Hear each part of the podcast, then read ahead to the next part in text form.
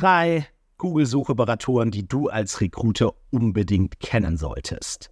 Ja, herzlich willkommen heute zum IT-Mitarbeiter finden Podcast. Mein Name ist Tobias Mire und ich darf dich heute mit einem Thema ähm, beglücken, äh, das dich vielleicht interessiert. Und zwar, wie finde ich denn am einfachsten mit Hilfe von der Google-Suche Talente da draußen? Und da möchte ich dir heute drei konkrete Suchoperatoren ähm, ja, vorstellen, die du vielleicht noch nicht kennst oder sie vielleicht in diesem Kontext noch nicht eingesetzt hast. Wenn das der Fall ist, dann probier es auf jeden Fall gleich nach dieser Episode aus.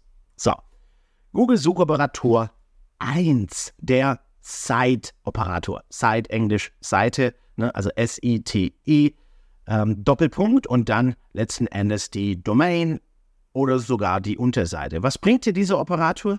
Damit kannst du Google sagen, ich möchte nur diese Seite und Seiten, die gesehen an der URL darunter liegen. Ne? Also quasi eine Hierarchieebene weiter drunter singen. Und damit hast du eigentlich ein super geniales Werkzeug. Denn denk dran, LinkedIn, Xing und Co., aber auch GitHub oder Stack Overflow und so weiter, all diese Plattformen organisieren ihre Seiten natürlich nach einer bestimmten Struktur. Der Trick ist einfach nur, zu lernen und zu verstehen, wie diese Plattformen aufgebaut sind. Sobald du das weißt, kannst du mit Hilfe des Site-Operators sehr einfach deine Suche genau darauf beschränken. Und dann klickst du nämlich, wenn du nach einem Java-Framework beispielsweise suchst, tatsächlich vielleicht nur noch Nutzerprofile angezeigt und eben nicht mehr sämtliche Tutorials für Java-Softwareentwickler, die gerade am Anfang stehen. Okay? Gemerkt, Operator 1, Site.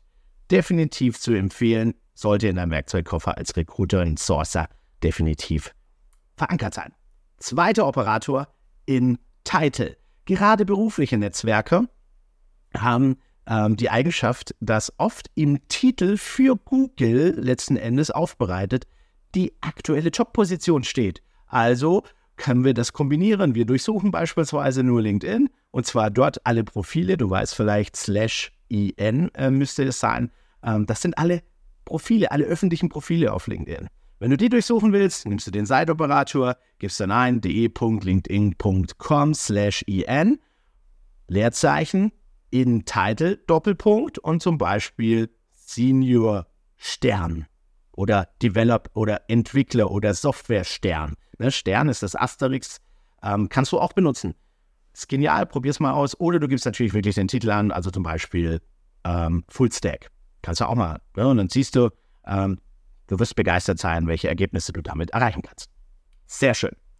An der Stelle vielleicht ein kleiner Hinweis auf eine Episode, die demnächst erscheinen wird, und zwar, wie du der sogenannten Filterbubble entkommen kannst. Denn das Problem ist, du weißt es, wir hinterlassen alle Spuren im Internet und das führt dazu, dass diese Individualisierung der Suchergebnisse natürlich auch gleichzeitig bedeutet, dass uns ganz schön viele potenziell interessante Menschen durch die Lappen gehen, wenn wir uns auf die Suche machen.